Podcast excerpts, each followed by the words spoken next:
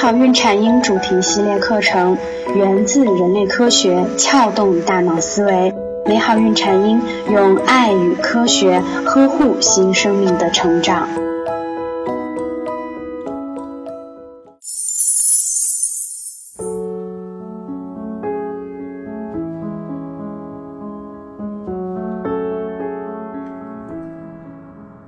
大家好，我是缇娜。今天呢，缇娜来和您聊聊配方奶中的蛋白质比母乳多，但这到底是不是一件好事儿？没错，研究表明，配方奶中的蛋白质含量就是比母乳多。但是问题是，这真的是一件好事儿吗？蛋白质是人体的三大供能物质。不仅如此，小到头发丝，大到人体的抗体，谁都离不开它。看来我们传统的看病人的时候必提香奶的做法，还真的是有一些道理的。这样想想，好像配方奶还真不错。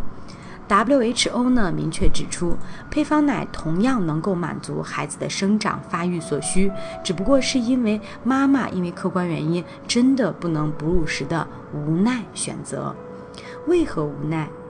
配方奶中啊虽含有丰富的蛋白质，但是它的蛋白质结构与母乳是不同的，这主要体现在乳清蛋白和酪蛋白的比例不同。母乳中的乳清蛋白和酪蛋白的比例在初乳中可以达到九十比十，产后五天到八个月可以达到六十比四十。这种蛋白质模式是非常利于新生儿吸收的。在营养学的角度来讲啊，食物对人体的贡献并不简单在于吃进去，而在于吃进去之后能为我们所用。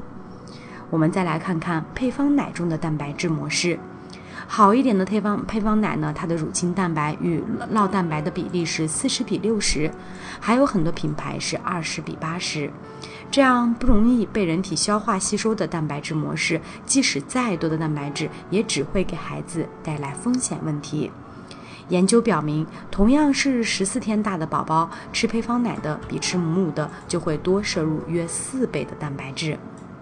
那么，摄入过多的蛋白质又会怎么样呢？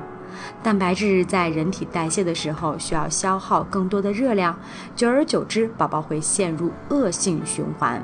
因为摄入过多的蛋白质，我们需要更多的热量，进而需要吃更多的食物。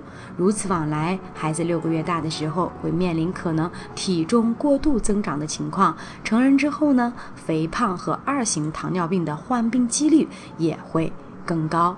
如果您还想了解到更多的母婴资讯，也欢迎您来关注我们的微信公众号“美好孕产婴”。您可以搜索我们的微信公众号“美好孕产婴”，找到我们。我们为您提供了更多的科学、实用、有趣的孕产婴知识，还会定期举办一些活动，期待您的加入。